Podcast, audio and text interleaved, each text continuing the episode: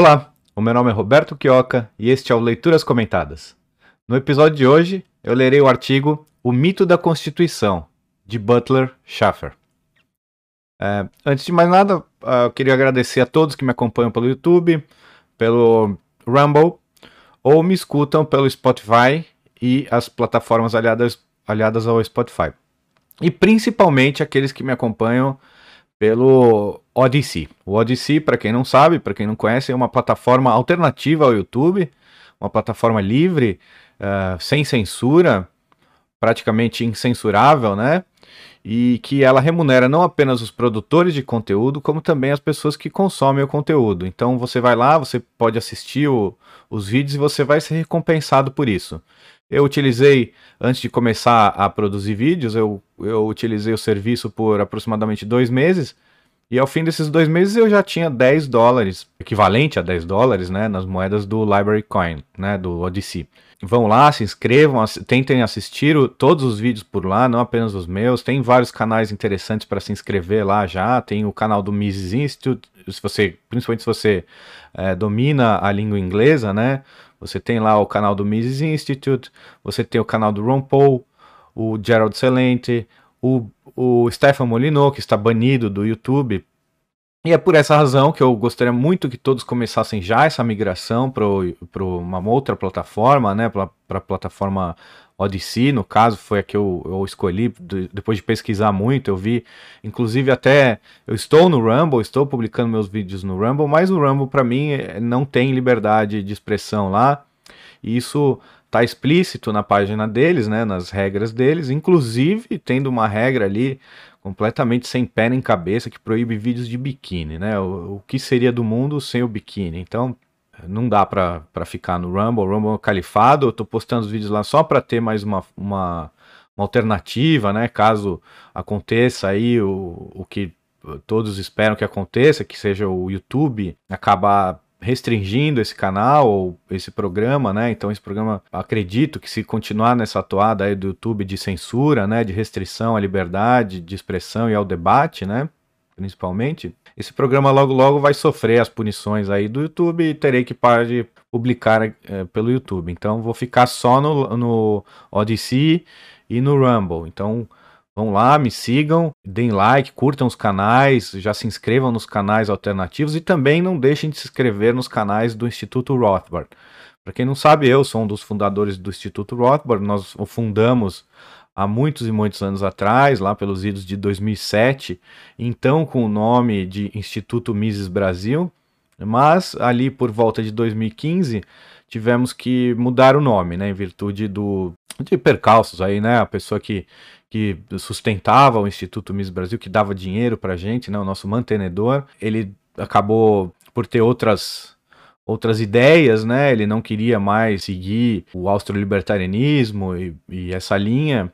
E ele, como ele, ele tinha todo o poder burocrático, né? Nós, a gente não, nunca se ligou na burocracia das, das coisas, né? Então, ele acabou por obter, né, legalmente é, e ameaçando de processo o nome Instituto Miss Brasil e que também, após... Uh, tudo que já foi feito, que já começou a ser feito logo após a nossa saída, já não valia mais a pena para nós lutarmos por, porque o nome Instituto Miss Brasil hoje está completamente queim, é, com o filme completamente queimado, né? Eles mudaram completamente a linha, não são mais um instituto austro-libertário, anarcocapitalista, como nós somos, né, é, seguindo a escola austríaca de economia, são apenas embusteiros, né? Então não se enganem, o Instituto Mises Brasil, ele mudou de nome em 2015 e desde então ele se chama Instituto Rothbard. Então esse é o trabalho que nós seguimos aqui. Então eu vou apresentar o autor.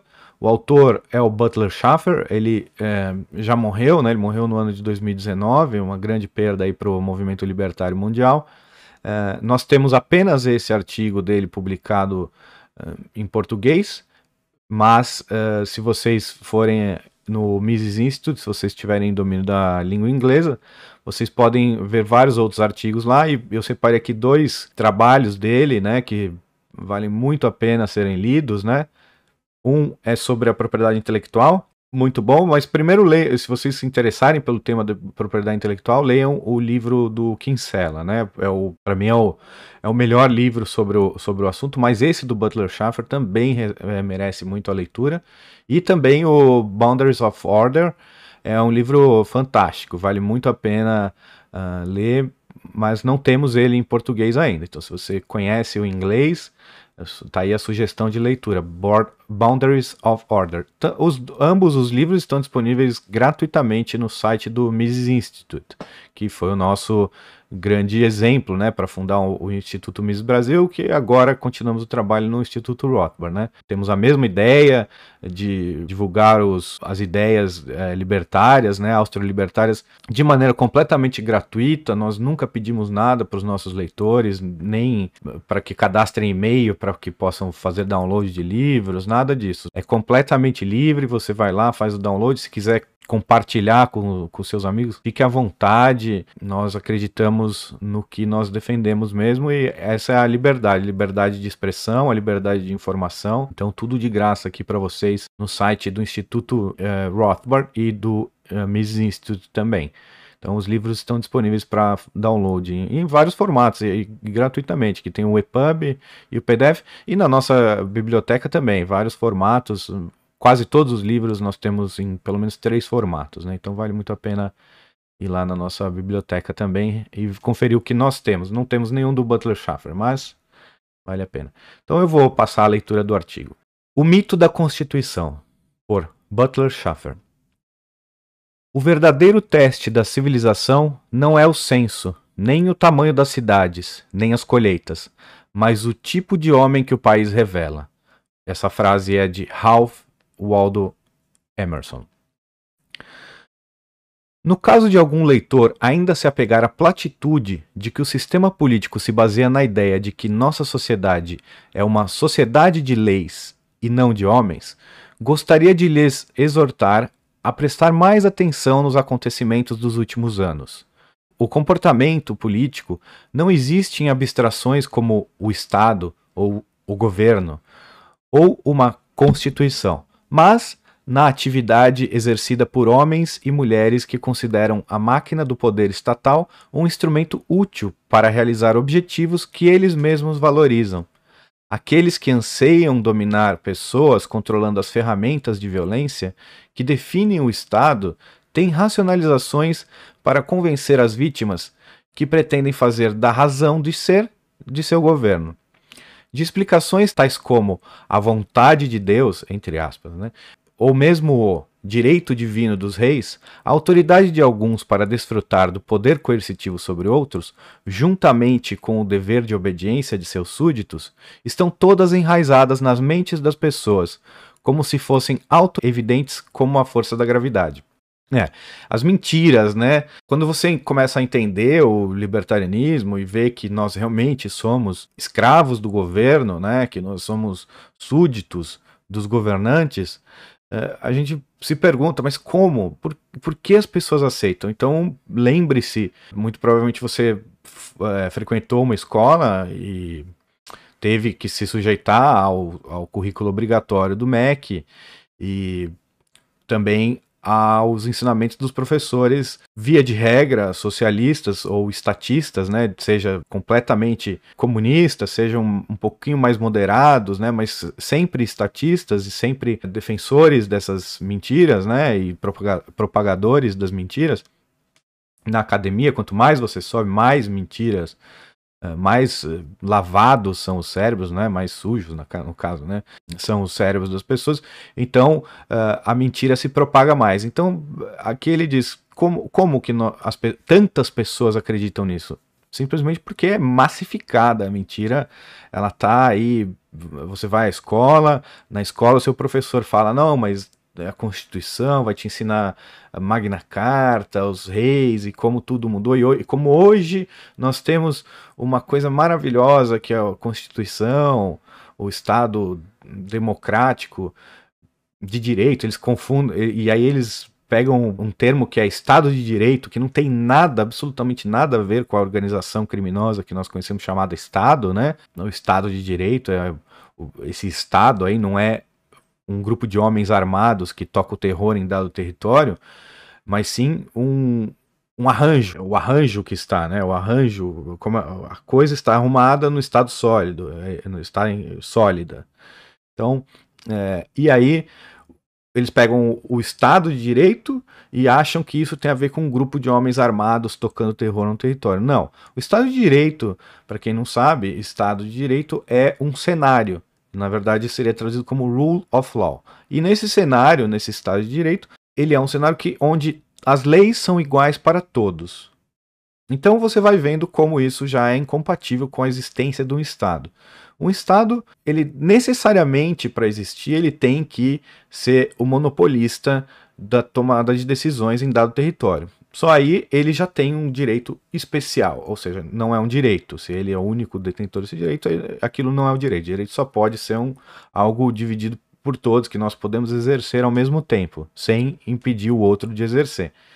Então, se o Estado ele tem o direito de prender, matar, roubar, sequestrar alguma pessoa que tente concorrer no mercado de tomada de decisão, ou seja, na justiça, né, ou a Suprema Justiça, e eu não posso, já não há um Estado de Direito. E, além disso, o Estado, obviamente, por essa, por ser o, poder, o detentor do poder de tomar decisão última, também se arvora e daí nasce o, o que ele, as pessoas acham que é o direito dele roubar os outros. Então, se eu não posso roubar o meu vizinho para alimentar os pobres, ou para construir uma, uma ponte, ou para qualquer coisa que, que valha, eu não posso simplesmente roubar, independente dos fins que eu tenha, nem o Estado deveria poder. Então o imposto não deveria existir, deveria ser um crime como é.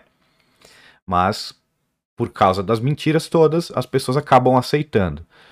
E, óbvio, é sempre a mentira que escraviza. E uh, não apenas hoje, no, no, no Estado moderno, né, como nós vivemos, mas lá atrás, na escravidão também, havia essa uma lavagem cerebral completa, né, que fazia com que os escravos se achassem pertencentes ao senhor mesmo. Eles achavam realmente que não, nem sabiam, nem imaginavam que pudesse existir liberdade, né, uh, que eles pudessem um dia, que eles são seres humanos como os outros, né, e, e por isso, e apenas por isso, não é porque tem uma cor de pele ou ou alguma deficiência ou qualquer outro tipo de coisa que eles têm algum direito, não, eles têm direito apenas por serem seres humanos e um desses direitos é o direito à liberdade. E, e na, no tempo da escravidão seria impossível para os senhores também, como é, como é impossível hoje para o Estado existir, se a maioria não estiver de acordo, se a maioria não estiver domada, né? Se a maioria não estiver domada, o governo não tem a menor condição de governar, né, de fazer nada, nem de cobrar impostos, nem sequer de existir, porque a maioria estaria completamente desperta, enxergando as coisas como realmente são. Então, se qualquer fiscalzinho da Receita Federal ou, ou policialzinho vier é, lhe tomar alguma coisa que é sua legitimamente, por exemplo, você produziu 10 maçãs e vem um, fiscal da Receita querer tomar 5 porque é o imposto, é assim, é a regra, você vai falar: não, isso, aqui, isso é roubo, para, isso é meu, eu produzi, você não tem nenhum dizer, nenhum direito sobre isso. E fica muito mais difícil. Dizem até que foi por isso que os índios né, acabaram não sendo escravizados, porque eles tinham um certo. Eles já tinham um conceito de liberdade, né? Então ao invés de escravizar os índios, né, que estavam aqui no, no continente americano, né, eles tiveram que trazer índio, é, escravos de outros lugares, né, principalmente da África, onde eles já eram escravizados, né, pelos próprios africanos lá, é, já havia uma, esse desrespeito, esse tratamento diferenciado, né, entre os todos negros, ok? Mas é, alguns negros eram mais seres humanos que outros lá também. E aqui, eh, quando vinham para cá, claro, os negros eram também seres humanos diferentes, né? uma coisa terrível, um pensamento terrível que leva que leva nós sermos escravos até hoje. O pensamento continuou, a escravidão dos negros acabou, quer dizer, foi transformada numa grande escravidão coletiva, onde todos agora então passam a ser escravos, né?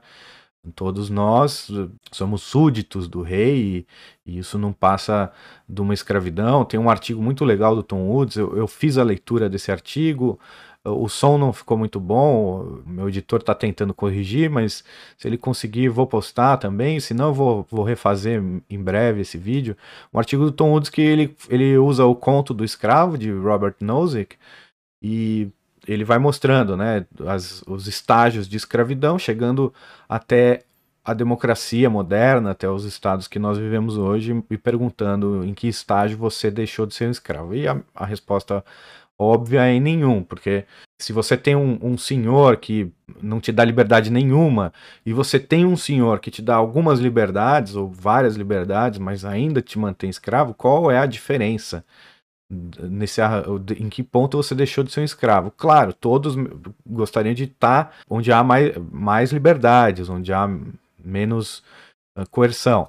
Porém, a coerção continua existindo e você continua sendo um escravo. Você só tem um pouco mais de espaço para você, um pouco mais de liberdade, para você viver uh, alguns aspectos da sua vida, os que o seu senhor lhe permitir, da maneira que você quiser. E tudo isso só é possível com a mentira. Sem, sem a anuência dos, dos súditos, o rei não tem a menor condição de, de governar e de manter o seu reino. Né? Os sentimentos humanistas do iluminismo ajudaram a transformar essas suposições autocráticas sobre a fonte da autoridade política, substituindo como racionalização para o Estado o mito de um contrato social. Constituições formais foram escritas, almejando criar um Estado por contrato, se utilizando do nome coletivo nós, o povo. Na versão americana, a autoridade política deveria ser desenvolvida a partir de três ramos principais: com o poder legislativo, desfrutando do poder máximo, uma proposição que tornaria difícil, se não impossível, para o indivíduo desfrutar de uma autoridade não verificada. Juntamente com a ilusão de que o exercício do poder poderia ser contido por palavras escritas em pergaminho, acreditava-se que pessoas razoáveis poderiam, portanto, confiar no poder estatal. Que algumas das ações mais repressivas da União Soviética foram conduzidas sob uma constituição modelada vagamente no modelo americano, deveria desiludir qualquer um do pensamento de que os poderes governamentais poderiam ser restringidos por palavras. Isso fica cada dia mais claro. Cada dia que passa, cada a partir do momento que foi escrita uma constituição, aquele conjunto de leis por políticos eh, e burocratas, né, ou apenas burocratas, ou apenas políticos, às vezes é misto, às vezes é só, são só os políticos mesmo, eh, que escrevem, ou especialistas, ou pessoas bem intencionadas escrevem a regra. A partir daquele momento começa a prova de que não vale nada o que está escrito ali. Nos Estados Unidos tivemos muitos exemplos, né?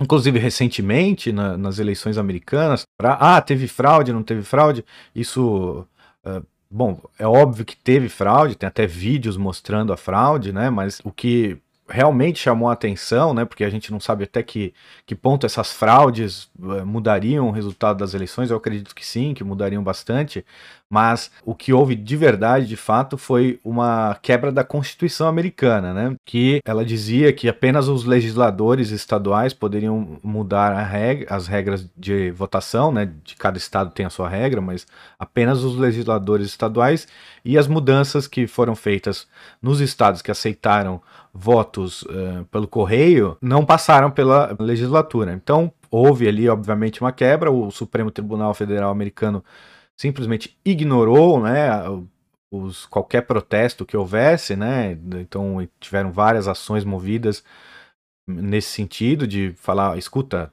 a Constituição diz claramente isso aqui e eles fizeram diferente, então eles, é inconstitucional, tem que pelo menos olhar. E a Suprema Corte se recusou a ouvir, se recusou a, a se pronunciar sobre, apenas negou o caso. Gritante, mas esse é apenas um exemplo recente, aí é, gritante, mas tem tantos outros. A, Constituição americana ela diz que não pode fazer lei quanto à, liberdade de expressão. Está cheio de leis quanto à liberdade de expressão, inclusive a, a propriedade é, intelectual é uma delas. É, é, terrível, né? Que exista propriedade intelectual, sendo que o, o Estado a Constituição americana é bem clara nesse ponto.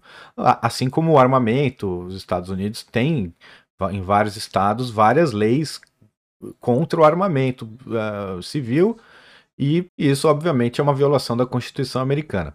E no Brasil, poxa, é tão difícil o Brasil. O Brasil a Suprema Corte é a maior, uma das maiores violadoras da Constituição. Não que a Constituição eh, brasileira tenha algum mérito, a Constituição brasileira é um terror, ela, ela não deveria ser cumprida. Se nós fôssemos cumprir a Constituição à risca, né? Pode fechar o Brasil e, e prender todo mundo e vamos todos morrer na miséria, né? Graças a Deus que a Constituição brasileira não é cumprida, mas em algum ponto, alguns pontos, alguns outros seria bom que ela fosse cumprida e infelizmente não é. A gente vê aí o, o Supremo Tribunal Federal eh, rasgando a Constituição, políticos de todos os estados e muitos municípios rasgando a Constituição, decretando prisão uh, domiciliar sem nenhum respaldo na Constituição, pelo contrário, né, violando a Constituição. Mas em outros pontos é bom, é bom que, que a Constituição não seja, não seja seguida. Tal arranjo soa tranquilizador, exceto para aqueles que se preocupam em ler o documento ou ca os casos decididos por ele. Embora a Constituição contenha numerosas palavras, algumas passagens são suficientes para confirmar o poder irrestrito conferido ao Estado. Algumas passagens estabelecem que o Conselho de Defesa Nacional é quem promove a defesa do Estado democrático e, consequentemente, o bem-estar geral do povo. Este poder se baseia nas palavras de que apenas alguns poucos indivíduos fazem todas essas leis necessárias e apropriadas para a execução de tais poderes, e todos os outros conferidos por essa Constituição dentro de sua jurisdição. É o positivismo, né? Esse judicialismo, é, a pessoa ter essa crença gigantesca no, num pedaço de papel, achando que ela dali emanam direitos. Não, os direitos que nós temos, eles são nos dados por Deus. Se você não acredita em Deus, pela própria natureza, né? Então, tudo que eles escrevem ali nunca é algo para nos dar direitos. É sempre a Constituição e a própria existência do Estado é algo que é, existe apenas para nos retirar direitos. E todas as palavras contidas ali, elas vão caminhar no sentido de uh, te convencer de que a retirada desses direitos é legítima. No caso, é, aqui ele, Butler deve estar falando no, no, caso americano, né, principalmente. O caso brasileiro é ainda pior, né? A Constituição brasileira é, garante tudo para as pessoas, absolutamente tudo. Lazer, é, vida digna, sabe lá o que seja uma vida digna. Então, você quer direitos, se você lê a Constituição brasileira, você vai ver, nossa, é o paraíso, né? Porque tudo é garantido. Então, o que, que eu tenho que fazer para sobreviver? Nada. O, o, Estado, ele me deve tudo. E saibam vocês que um Estado grande o suficiente para lhe dar o que você, tudo o que você quer, é um Estado grande o suficiente para retirar de você tudo o que você tem. Então, é isso exatamente que você quer? Perder tudo? Perder toda a sua liberdade? Suponha que eu receba a autoridade para fazer todas as leis que fossem necessárias e apropriadas para promover o bem-estar geral. Que limites essas, essas palavras colocariam em mim? Que imunidade no exercício de meus poderes você manteria para evitar qualquer domínio que eu pudesse exercer sobre você? Foram apenas essas perguntas que levaram o britânico Lord Thomas Macaulay a declarar em 1857 sua constituição é toda vela e nenhuma âncora. Ah, você poderia responder, mas essa constituição contém dispositivos que limitam a autoridade do governo. No caso de um conflito entre aquilo que um oficial do governo ordena e a defesa individual violada, como e por quem essas diferenças seriam resolvidas? Qual autoridade prevaleceria? Definitivamente, são os artigos que estabelecem o poder judiciário. Quando tal fato ocorreu nos Estados Unidos, no caso Marbury versus Madison, em 1803, a Corte simplesmente usurpou o poder da revisão judicial das ações de outros ramos do governo, não sendo em nada relacionado com o artigo 3 daquela Constituição que estabelecia o poder judiciário dos Estados Unidos, nem mesmo remotamente expressasse tal intenção pelos autores, nem aquilo assumiu o estatuto de soberano da autoridade política. Isso nós vemos hoje. O STF usurpando poderes que seriam do poder executivo, já houve também essa usurpação por parte do STF no legislativo também, principalmente ali, a gente muitas vezes, né, mas uma emblemática foi no caso da, uh, do, do, impeachment da doutora Vilma, né, aquela, aquela presidenta que o Brasil teve, né, presidenta, que o Brasil teve, que eles mudaram completamente as regras do impeachment ali e acabaram conseguindo fazer com que ela mantesse os poderes políticos. Uma coisa, uma, uma violação a, a olhos nus né, da, da Constituição. E, obviamente, agora, no caso da, da pandemia, e o que eles fazem com o Bolsonaro, o Bolsonaro vai lá, zera a tarifa de importação de, de armas, né? E o STF, que não tem essa atribuição, constitucionalmente, isso é um poder do presidente, né, de definir as tarifas. O STF vai lá e, baseado em nada, obviamente, na, na vontade deles, eles passam por cima da Constituição, sem problema algum, com a cara lavada, e isso havia de regra no, no STF, não só hoje, como sempre foi, e governos também, muitas vezes o, o, Poder Executivo, quando ele tem nas mãos os outros dois poderes, ou pelo menos um dos dois, né, que não é o caso agora, o Poder Executivo é isolado, o, o Poder Legislativo e o Poder uh, Judiciário, né, o STF e, o, e o, a Câmara e Senado, não estão alinhados com o presidente, obviamente, porque o presidente, pelo menos a primeira impressão, que, a impressão que nos passa é que ele secou a fonte, né, ele não, ele não azeita a engrenagem com, com dinheiro, né, com, dando, pagando propina para os membros desses poderes, né? Ele secou a fonte de muita corrupção, ou pelo menos aparentemente isso aconteceu, e por isso ele não tem o apoio que outros governos gozavam do, pelo menos do legislativo. Óbvio que o judiciário, o STF, é, é um poder um pouco diferente, né? O, o, Lula, por exemplo, mostrou o poder que ele tem, que ele é dono do, das, dos membros do STF agora, né? Conseguindo a sua uh, pratica, praticamente absolvição dos crimes, né, e condenar o juiz que o julgou, né, mas os amigos dele que, que julgaram esse processo não são parciais, de maneira alguma, hipótese alguma. Então ele é dono dessas pessoas, as pessoas estão lá porque ele colocou elas lá, desde o, o governo dele e da, e da doutora Vilma, né, que todos os apontados nesse período são dele, e os que não são dele, é melhor que sejam, né? Porque senão eles vão ficar contra a maioria ali, podem acabar perdendo seus cargos também, e, e esses cargos vitalícios, comendo lagostas e tomando bons vinhos todos os dias, né? É, um, é arriscado perder, né? E fora, claro, todos os esquemas que eles conseguem, sendo os soberanos do Brasil, né? Eles são os reis do Brasil. O Supremo Tribunal Federal mostrou, né, que é o rei do Brasil agora, prendeu até deputado, né? E eles imagina o poder que não é, porque qualquer decisão deles pode destruir uma empresa gigantesca ou fazer uma empresa pequena virar eh, uma grande empresa, né? Então pode transferir bilhões de reais ao simples assinar de um papel, né? Ao simples proferir de uma sentença. Então, claro, os, os esquemas são gigantescos, a gente não tem nem ideia. E quando pega um esquema, fala, ah, no, Alexandre de Moraes ganhou 5 milhões de alguma construtora. 5 milhões de reais, convenhamos. Isso é dinheiro de pinga para esses, esses magistrados. Não, não são nem magistrados, né? Para esses pilantras mesmo que, que habitam o STF, né? Então, os esquemas são são gigantescos. É, aquele caso do um dos um dos supremos ali que soltou um um traficante, né? Perigosíssimo. O traficante não é um comerciante de drogas, né? O comerciante de drogas, claro, nunca deveria ser preso. Uma pessoa que está comerciando, comercializando apenas, está realizando trocas voluntárias, não está agredindo nenhuma outra pessoa.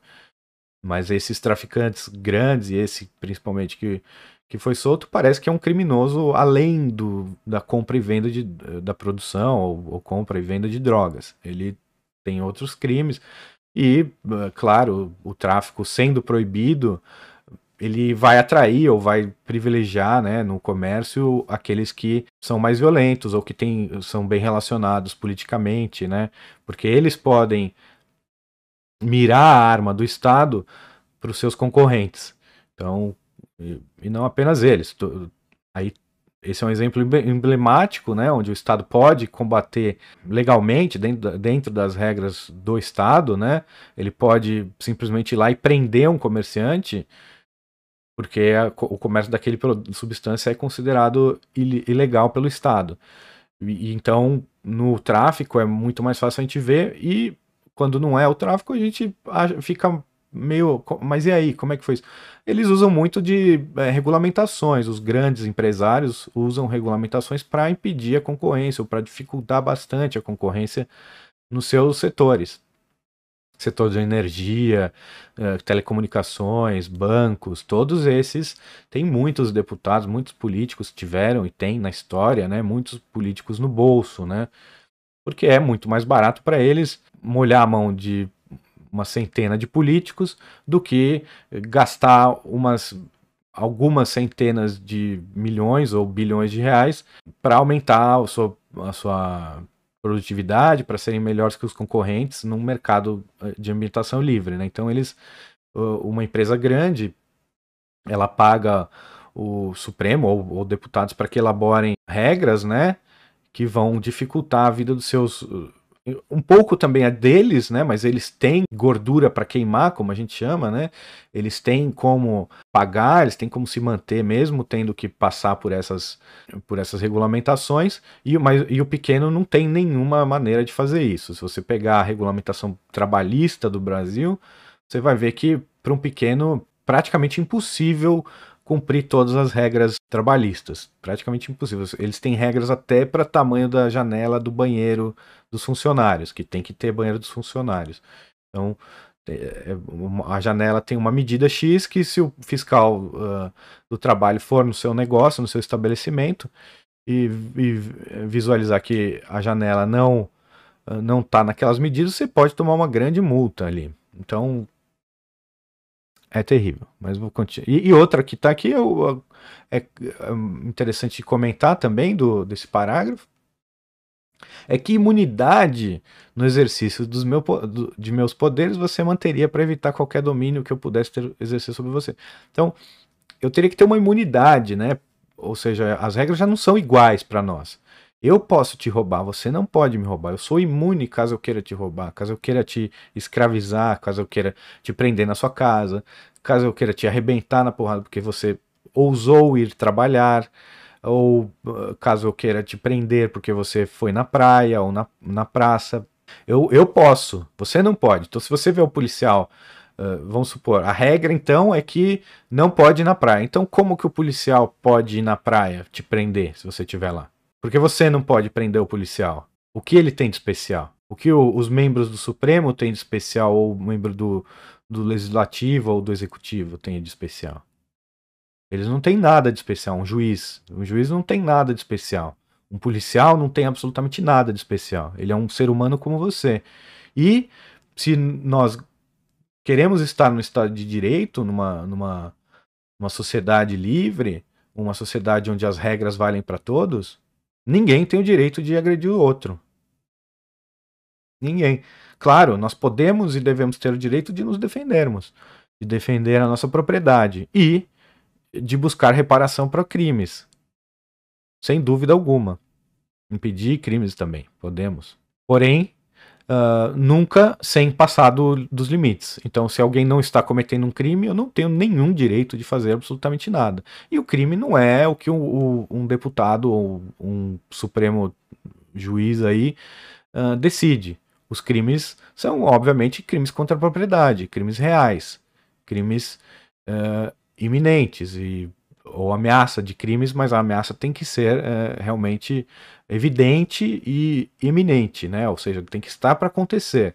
Uma ameaça, uh, eu, por exemplo, dizer, ah, vou roubar o, seu doce. Eu não estou ameaçando ninguém com isso. Não, eu não estou nem perto de ninguém, eu não, eu não, não vendo doce nenhum aqui, não há nenhum tipo de ameaça. Agora, se eu apontar uma arma para sua cabeça e disser, me passe metade do seu salário, senão você vai sofrer as consequências, aí sim é uma ameaça. Mesmo que eu não aponte a arma. Eu, você sabe que eu tenho um exército por trás, que eu, eu vou fazer cumprir o que eu estou falando. E esse é o Estado. A própria Constituição deveria nos fazer refletir que leis não existem no vácuo, mas são produtos da ação humana, que por sua vez são comportamentos guiados por indivíduos que buscam seus próprios interesses. Com a legislação criada por um sistema político, que goza de monopólio do uso legal da força, é claro que as leis são apenas o meio pelo qual algumas pessoas perseguem seus fins às custas dos outros como eu acabei de comentar, né? O caso das empresas e o caso dos políticos que querem lucrar com isso também. Ou seja, uma empresa grande faz uma lei para manter o outro fora da competição. E também, claro, a pessoa pode fazer a lei para qualquer motivo que seja para ela, pessoal para ela. E é isso que a gente vê na, na sociedade. Ou Claro, uma lei não, não pode ser criada, né? elas existem, elas podem ser descobertas, mas isso é um tema para outro artigo, outro programa. É, desde a própria criação do governo nacional até a forma como seus diferentes ramos atuariam, sempre houve uma confusão quanto ao significado das palavras usadas na Constituição. Isto ocorre devido à natureza fundamental de todas as palavras, sendo abstrações sua aplicação aos eventos do mundo real depende inerentemente de sua interpretação. Quando a Suprema Corte nos diz que terá tal autoridade, está nos dizendo que o governo, assim criado por este documento, será o intérprete de seus próprios supostos poderes limitados. É, é o que nós vemos. Eu, eu vou escrever num pedaço de papel, é um grupo, você imagina um grupo de pessoas, eh, chega para outro grupo, um grupo bem maior de pessoas e fala: olha, nós aqui nós vamos escrever num pedaço de papel algumas regras e nós mesmos vamos interpretar essas regras e nós podemos mudá-las, mudar a interpretação a, a qualquer momento que seja. Então, vou escrever aqui com umas palavras dúbias. Algumas constituições são assim, algumas constituições são mais claras, mas eh, de qualquer jeito vai depender da da interpretação. E aí entram os supremos uh, tribunais aí que são teoricamente os intérpretes das, uh, das constituições.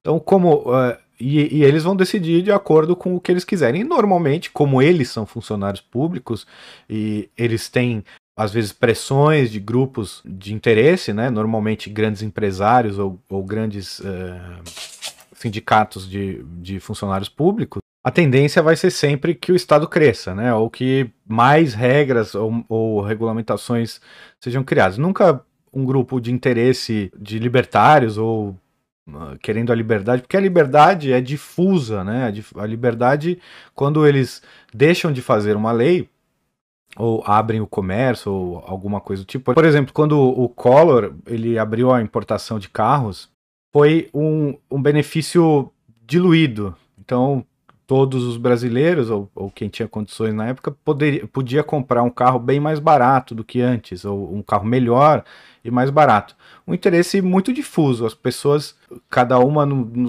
no seu estado, no seu município ali, livres. Nossa, que bacana, que bom para nós, bom para a maioria, uma maravilha para a maioria esmagadora das pessoas. Porém, Uh, quem vai gastar um centavo para pressionar um político ou para tentar molhar a mão de um político para que ele passe uma lei dessas?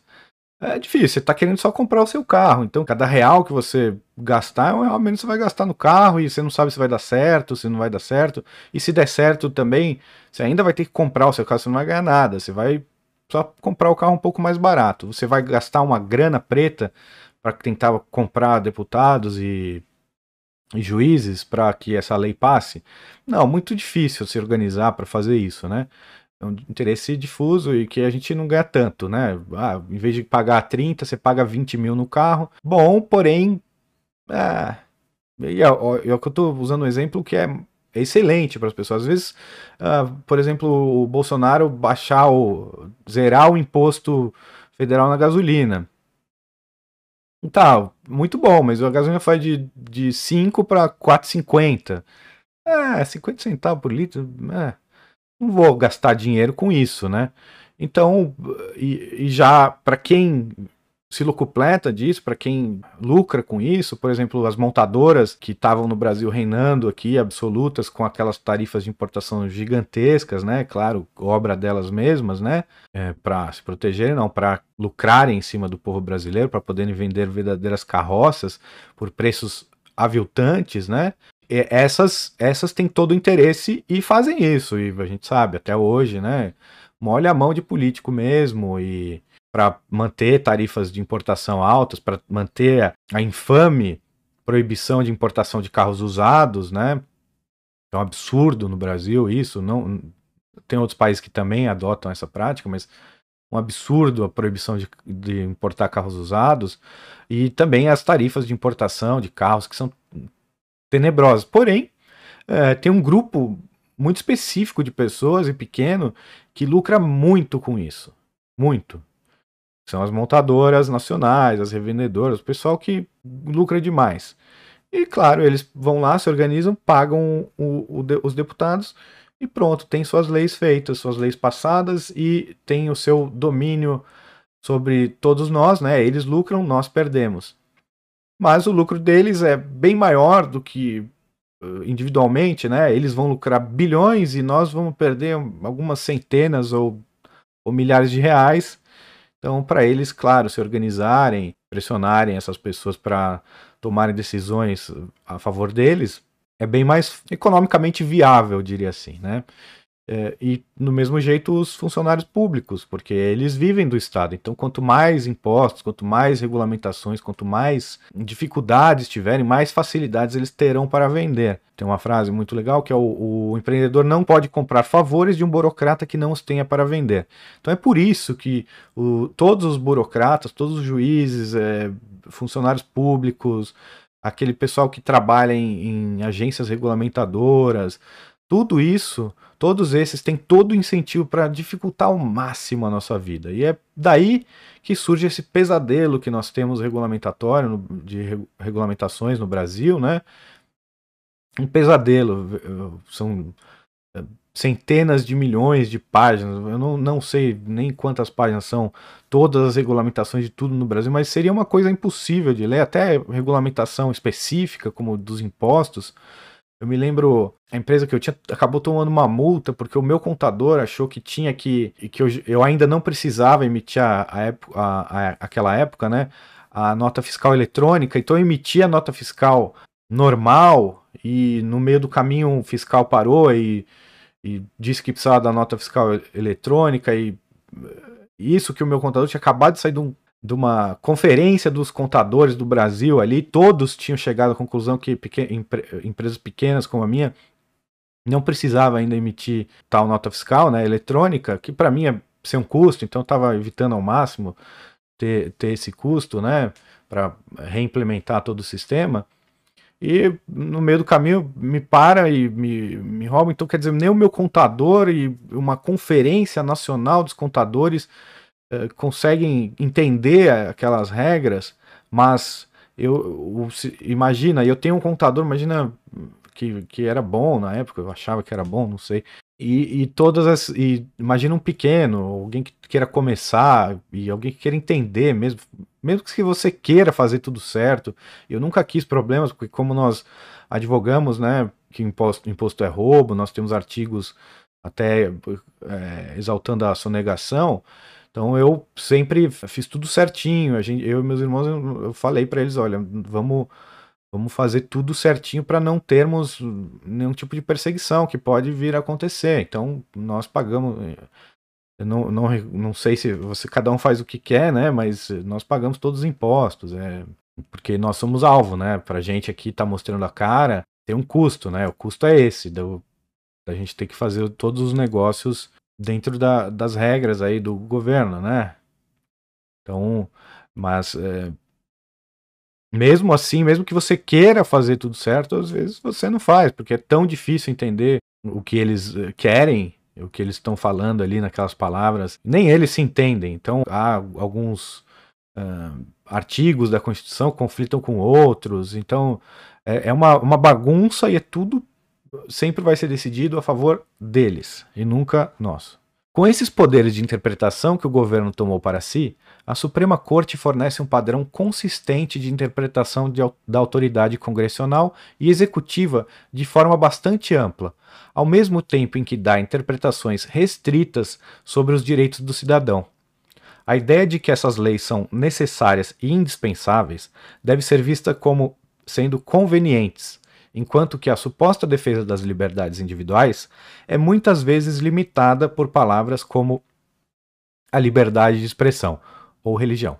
Não inclui e assim por diante. Ou seja, aquele eu acredito na liberdade de expressão, mas aí já pronto, aí acabou. É, a Constituição também permitiu aos, ao Congresso criar os ramos do governo conhecidos como agências reguladoras, entidades que a maioria das pessoas deveria combater com todas as forças. Este sistema baseia-se na premissa de que funcionários de agências possuem uma especialização no assunto a ser regulamentado. Tal especialização, no entanto, é resultante de conexões profissionais com as próprias empresas a serem regulamentadas.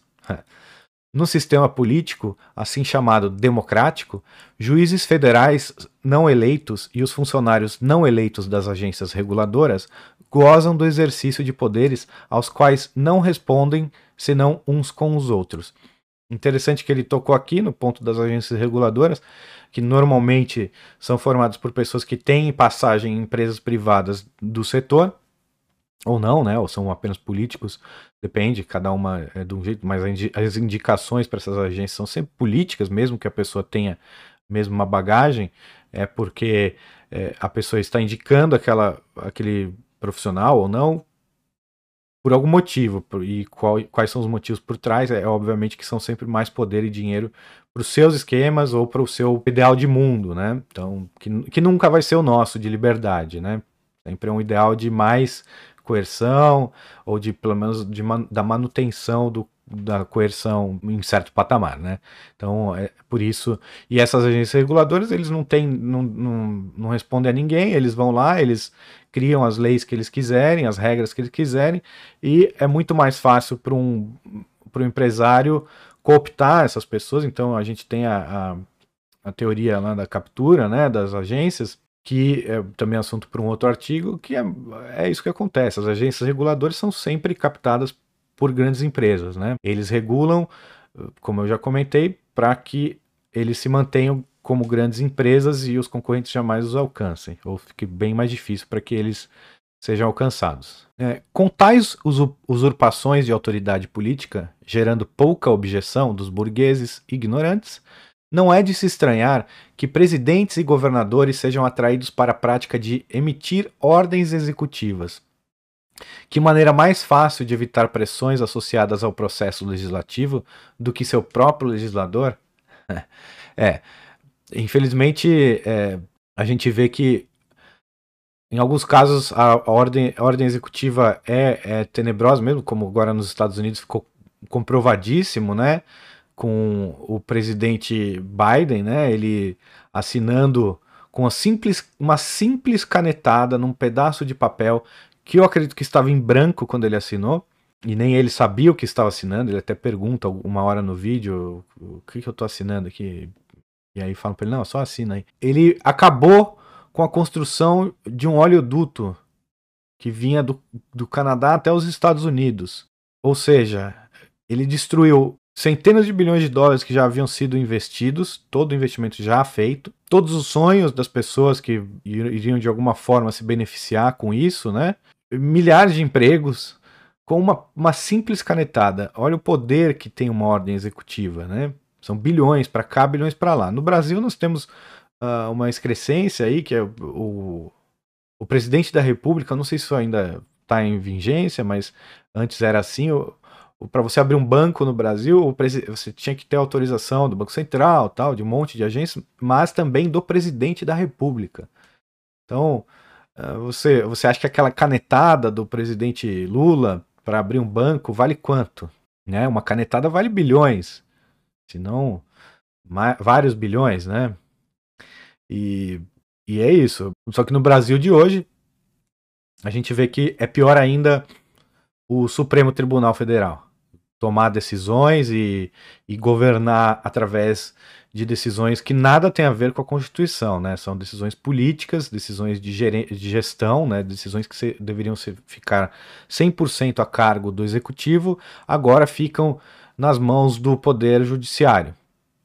Eles mudam a regra como eles querem, eles tratam as regras como eles quiserem, interpretam, e qualquer interpretação é válida, só falar que, na verdade, não pode significa às vezes pode e pronto.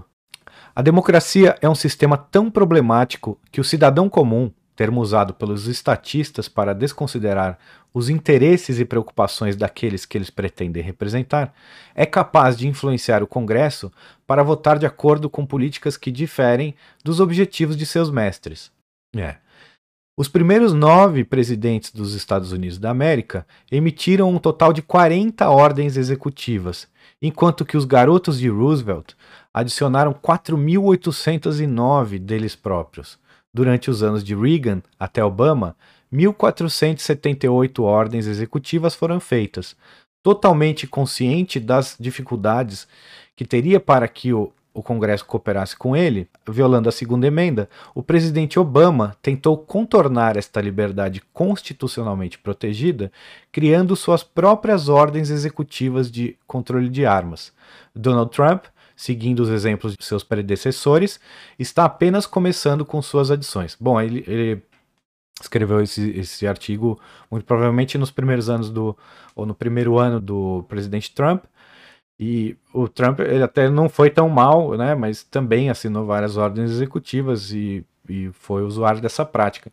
Agora o Biden é pior ainda, né? O Biden é praticamente um ditador, né, com tantas ordens que ele já emitiu.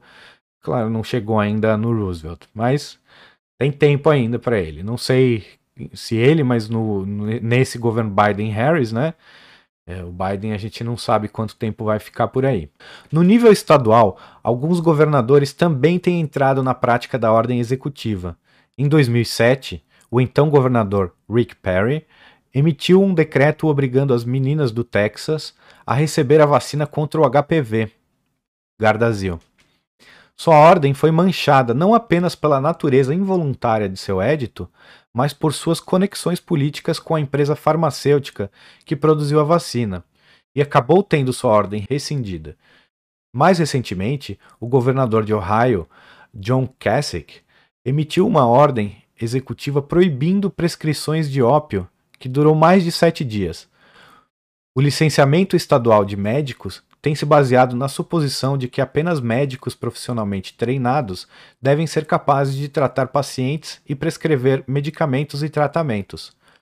Como nem Perry nem Kasich foram licenciados para praticar medicina em seus respectivos estados, suas prescrições decreto iriam violar as mesmas leis que proíbem barbeiros de executar tonsilectomia, ou professores eh, escolares de se envolverem em cirurgias cerebrais enquanto profissionais médicos sem licenças são proibidos de tomar decisões médicas para os pacientes, têm sido comuns casos em que, se um médico quiser empregar um determinado procedimento com o paciente, ele ou ela primeiro verifica os prestadores de seguros para determinar se tal procedimento pode ser coberto. Se o funcionamento da companhia de seguros conclui que não pode ser coberto, o médico provavelmente mudaria o tratamento proposto, Nesse caso, o funcionário e não, e não o médico teria efetiva, efetivamente a palavra final sobre a tomada de decisão médica. Se os presidentes e governadores têm o direito de tomar essas decisões com base em alguns poderes ocultos e presumidos, e outras figuras políticas que podem entrar no jogo? Será que prefeitos, superintendentes de escolas públicas, funcionários dos correios ou os chefes de polícia não seriam os próximos a ordenar prescrições para outras pessoas? Ele, escreve, ele foi profético, né? Sem saber que, que viveríamos, né? Tudo isso que ele estava aqui criticando, Tava, pre... Tava prevendo como uma, uma coisa terrível que poderia acontecer. E isso realmente aconteceu. A gente vê hoje no Brasil que o Supremo decidiu que vacinas podem ser obrigatórias. Uh, o presidente da República assinou também uma medida ali que deu a guarida para toda uma lei, né, que deu guarida para todas essa, essas quarentenas e vacinações obrigatórias e até tratamentos, internações compulsórias, é terrível, terrível. E ele nada de revogar essa lei, né? Ele poderia, né, com uma canetada tentar, e pode ser que caia o veto ou, ou qualquer coisa, ele poderia reconhecer a besteira, o presidente Bolsonaro, né? E, e revogar essa lei, mas não, ele realmente jogou contra nós, apesar de jogar a favor em outros, em outros pontos, né? Sobre o mesmo tema. Ele é contra a, a quarentena, não quer impor, graças a Deus, não quer fazer um lockdown nacional. E mas ele deu a, ele assinou a lei, ele promulgou a lei que deu uh, fez com que esses governadores e prefeitos não estejam presos hoje por fazer o que estão fazendo, né? Eu acho que eles podem se basear naquela lei. Apesar de alguns juízes já estarem dando ganho de causa, né, para quem diz, para quem sofre punições, né? Uh, dizendo que essas leis não são, não são legais. Então, se a lei não é legal, tem que prender a pessoa que está uh, inventando uma lei. O governador e o prefeito não têm esse poder, né? Muito menos o Supremo Tribunal Federal tem o, tem o poder para inventar leis, para criar leis. Eles não têm. Quem legisla é o legislativo apenas. Não que fosse alguma dificuldade para alguns, uh, algumas legislaturas estaduais passarem leis draconianas, porque realmente a corrupção é muito grande. Veja a Assembleia Legislativa de São Paulo, que é um antro de corrupção, né, conhecidíssimo antro de corrupção repleto de, de pessoas corruptas, completamente nas mãos do PSDB, né, e dos partidos de esquerda que, que azeitam a coisa, né. Já o presidente Bolsonaro não azeita a máquina, então ele não tem a, o, o legislativo na mão, como outros presidentes anteriores a ele tiveram, abertamente, né, o caso do, do Fernando Henrique, que comprou a sua reeleição, descaradamente, né? Foi comprada, ele, ele pagou propina a deputados, ele deu favores a deputados em troca da sua reeleição, da sua própria reeleição, né? Se fosse um homem probo, óbvio que não seria, porque nenhum político pode ser probo, mas se fosse um homem, um homem probo, vamos supor que fosse possível um político ser ser probo, ele diria não, essa eu estou querendo a reeleição porque eu acredito que seja uh, o melhor, o mais acertado, mas para provar que não é que eu não estou querendo essa lei em proveito próprio, é, eu quero que essa lei valha a partir do próximo mandato. O próximo presidente que entrar será beneficiado ou não, se ele conseguir ser reeleito, mas eu, não é para mim. Então aí ele faria assim, mas não, é óbvio que ele fez é, em proveito próprio. E também o Lula, é, no caso do mensalão, é, é, ficou evidente, é descarado, né? Descarado e se, se você praticar a corrupção, você tem o legislativo ao seu lado. E num nível ainda maior, você tem o Supremo ao seu lado também, né? Claro, você. A não ser que você seja um inimigo, declaro, como é o Bolsonaro, do, desses outros políticos todos, né? Que, que nomearam a maioria do. que são donos né, do STF, é, são senhores de escravo, dos escravos deles lá do STF. Aí nesse caso você tem o, os poderes todos alinhados, em, em, harmonia, né? A harmonia é, significa corrupção. É é, quando os poderes estão em harmonia, é porque a corrupção, corrupção está correndo solta, todos estão com os mesmos objetivos, todos têm, têm o mesmo objetivo de crescer os poderes do Estado, de crescer o número de repartições, porque todos todo uh, o funcionário que entra no estado tem mais um para pôr, tem mais uma, um familiar, um parente, um amigo, alguém que quer pôr lá dentro também. Então, quanto mais boquinha tiver, melhor uh, para todos eles. Então, se todos estiverem com essa harmonia, os poderes estão em harmonia. Corrupção e, empregos, cargos, poder, né? Os tiranetes adoram o poder. Então, tudo é assim, a não ser que você tenha um objetivo conflitante com ele, né? E não queira pagar o arrego, né? Pagar o, o resgate. À medida que a natureza egoísta da Realpolitik torna-se cada vez mais evidente para mais pessoas, torna-se mais difícil para as mentes inteligentes ouvir tais sedativos, como a sociedade sendo governada por leis, não por homens, sem darem risada. Da mesma forma que a realidade observada acabou com a ideia de um universo centrado na Terra, a humanidade pode estar nos estágios iniciais de descartar as ilusões políticas sobre as quais fomos condicionados a celebrar nossos compromissos mútuos com nossa autodestruição. Perfeito, Butler Schaffer aqui.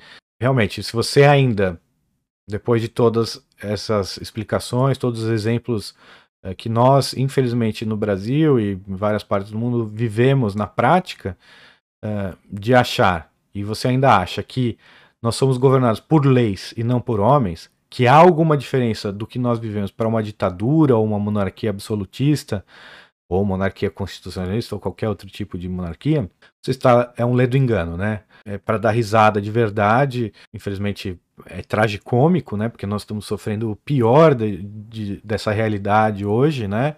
E se nós não cuidarmos pode até ficar pior do que já está, né? E, e eu leio esse artigo para quem uh, escuta isso no futuro, eu leio esse artigo, estamos sob a ditadura da fraudemia, né?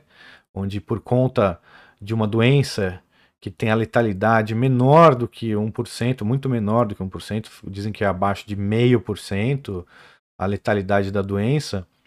Eu acho que é bem abaixo, porque a maioria de nós é imune, né? Mas por, por conta de uma gripe, uma doença com, com a letalidade semelhante a uma gripe, talvez um pouco maior, mas há surtos de gripe que matam mais, matam o mesmo tanto que o Covid matou nesse primeiro ano. Então, por esse prisma, nós vemos que não, não haveria. Ah, a justificativa é muito pequena, né, para que, que se tome medidas tão drásticas, né, e jamais elas seriam legais ou legítimas, dada a Constituição. Mas, por conta uma desculpa que não deveria assustar a maioria, uma doença que não deveria assustar a maioria, mas a, a, a grande imprensa e, e os políticos realmente fizeram um trabalho de lavagem cerebral, né, um, propaganda maciça, né, dia e noite, 24 horas por dia, 13, agora há 360, mais de 365 dias que eles fazem essa propaganda. Então, por conta dessa doença que tem essa mortalidade baixa, essa letalidade muito baixa, eles simplesmente rasgaram a Constituição, né, as constituições mundo afora, mostrando a evidência de que nós não somos governados por leis e sim por homens. Homens e para os mais uh, inocentes, homens apavorados, né, homens medrosos, covardes, que levados pelo medo, acham que, que podem passar por cima das leis. Então, os sentimentos são mais importantes dos homens uh, que estão ali no topo da cadeia são mais importantes do que as leis. Então, pelo sentimento deles, falando assim, olha, mas, ai, mas vai morrer gente. Bom, vai morrer gente sempre. Que fim vai ter isso? Onde vai parar? Todos os anos morrem de 600 mil, 650 mil a um milhão e meio de pessoas só pela gripe influenza tipo A ou B. Todos os anos. Não há um ano para trás que não tenha morrido centenas de milhares de pessoas de gripe influenza A ou B. Então é, é para sempre, essas, essas medidas são para sempre. A vacinação da gripe ela existe há muitos anos. Vai tornar obrigatória para todos para sempre? E o que, o que diremos sobre a obesidade? Vai proibir o açúcar? Vai controlar o que, a ração de cada um? Vai obrigar as pessoas a se exercitarem? Onde vai parar? Né? Eu usei um exemplo uma vez num post do Facebook. A AIDS mata muitas pessoas no mundo. Se eu não me engano, eram 4 mil pessoas por dia, algo assim. É um número gigantesco. Eu posso estar enganado esse número mas é, era um número altíssimo. E se, e se o governo de repente mirar na AIDS? Nós sabemos algumas formas que a AIDS é, é espalhada, que essa epidemia da AIDS é, é espalhada. Vai proibir essas práticas? Como vai ficar o movimento, os movimentos esquerdistas que defendem privilégios para os gays? O pau que bate em, Franci em Chico bate em Francisco. Eu não sei se é assim o, o, o, ditado, mas é isso. A arma tá aí. É, vocês, ao defender a existência dessa arma, saibam que um dia ela pode ser apontada para vocês. Não é melhor a gente se livrar dessa arma, desse criminoso que segura a arma? É muito melhor, não é? Nós sejamos livres para vivermos nossas vidas e calcularmos nossos riscos e produzirmos aquilo que acharmos melhor, do, da maneira que melhor nos aprover. Não é melhor desse jeito? Do que ter alguém sempre mandando as pessoas fazerem alguma coisa ou proibindo de fazerem? Então, a Constituição ela não, não garante direitos para nós, ela garante direitos para o Estado. E não garante também. A gente pode se livrar dele. A gente pode se livrar da Constituição e do Estado. A Constituição é perversa. Ela não é para gente, ela é para o Estado. E, mesmo existindo aquele conjunto de regras, vamos supor que você veja naquelas regras algumas regras que eh, você acha que poderiam segurar o Estado ou lhe dar alguma garantia, essa garantia não, não existe. Ficou provado na, agora na pandemia que a garantia constitucional não existe. Não existe. Então, para quê? Para que serve a Constituição? É só para le tentar legitimar os desmandos, os crimes que as pessoas cometem em nome do Estado, para dar imunidade para essas pessoas, para cometerem crimes, para arrasarem a vida de indivíduos, negócios, economia, a riqueza, destruírem riqueza, sequestrarem, matarem, violentarem pessoas. Em nome de uma, de uma superstição, que é o Estado, uma crença, e uma crença sem pé nem cabeça, como nós podemos ver. Esse artigo destrói o, o que sustenta o Estado, que é a Magna Carta. Nossa, mas a Magna Carta, a Constituição. Não, mas nós temos a Constituição e o juramento. O Bolsonaro jura a Constituição, vereadores de São Paulo juram a Constituição. Como assim? Por quê? E que significa isso? Jura o quê? O que está escrito ali não vale nada. Pode qualquer pessoa interpretar qualquer pessoa, não, os piores elementos da sociedade, que são os elementos do Supremo Tribunal Federal, ou seja, indicados pelo líder máximo, pelo maior mentiroso de todos, que é sempre o, líder máximo do, da gangue chamada Estado, que seria o, presidente da República, aquele que tem a, a verdadeira arma, teoricamente, que é o exército, mas eu acredito que a verdadeira arma seja de fato a Constituição, porque é ela que engana as pessoas a não se não enxergarem a, ver, a verdade do Estado, a verdadeira natureza do Estado. É a Constituição. Ela que mantém os escravos calmos, obedientes, e na falsa ilusão de que eles são governados por leis e não por homens. Vivemos uma ditadura. Independente se o líder máximo dessa ditadura seja escolhido por votos. Mas há sempre gangues disputando a, o poder e o poder de ser ditador. Claro, dentro de, dessa máquina há facções disputando também, então nós, nós vemos essa guerra uh, executiva que nós vemos hoje no Brasil, o Brasil de 2021, executivo, legislativo e, e judiciário, o STF, lutando entre si. Isso é guerra de facção, não é guerra. Nenhum, nenhum deles está lutando por nós. Apesar eh, do executivo ser o, o que mais nos beneficiaria se ele ganhasse essa, essa guerra toda hoje no Brasil. Mas nenhum deles está lutando pela nossa liberdade, pelo fim do Estado, pela nossa completa alforria. Nenhum deles. É, nós é que tem, vamos ter que lutar contra o Estado, sempre. Espero que não sempre, espero que em breve essa luta seja vencida, mas nós é que temos que lutar contra o Estado. E não alguém que, que seja parte do Estado. Eles não têm esse incentivo. Eles estão lá porque eles acreditam, eles são parte dessa crença de que o Estado tem algum poder. De que a Constituição é alguma coisa mágica. Algum documento que queira realmente dizer alguma coisa ou que garanta qualquer coisa para qualquer pessoa. Não. Não é verdade. Nem aqui, nem nos Estados Unidos. Nem em lugar nenhum do mundo. A Constituição é isso que nós acabamos de ver. Bom, muito obrigado a todos que chegaram até aqui. É, se quiserem doar, eu aceito Nano e Bitcoin. Se quiser me doar em alguma outra criptomoeda, é, me digam, eu vou criar uma carteira. Aliás, eu tenho aquelas carteiras multi, multimoedas, então eu posso aceitar a maioria delas. Me digam se você não gostar de Nano ou de Bitcoin. A Nano tem a vantagem de você poder doar uma quantia pequena, o Bitcoin de ser o Bitcoin, né? Mas eu aceito qualquer uma. doando para mim, vocês ajudam esse programa a continuar e melhorar sempre, que é a no nossa intenção, né? Então se inscrevam nos canais, no, nos canais oficiais do, do Instituto Rothbard e também aqui nos canais onde eu publico esse vídeo. E muito obrigado a todos e até a próxima. Um abraço.